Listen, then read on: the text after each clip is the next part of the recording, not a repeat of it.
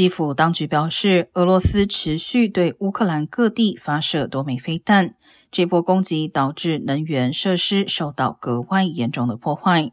空袭造成的死亡人数上升至十九人，另有一百零五人受伤。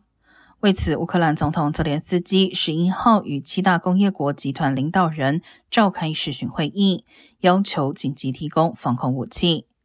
另一方面，俄罗斯外交部长拉夫罗夫十一号表示，俄罗斯愿意与西方就乌克兰战争进行对话，也不会拒绝俄美两国元首在下个月二十国集团峰会期间见面。